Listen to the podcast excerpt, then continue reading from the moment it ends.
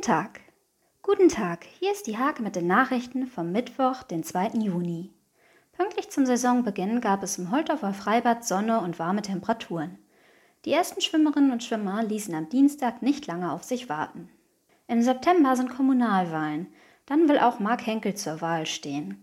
Der 46-Jährige will als Einzelbewerber antreten.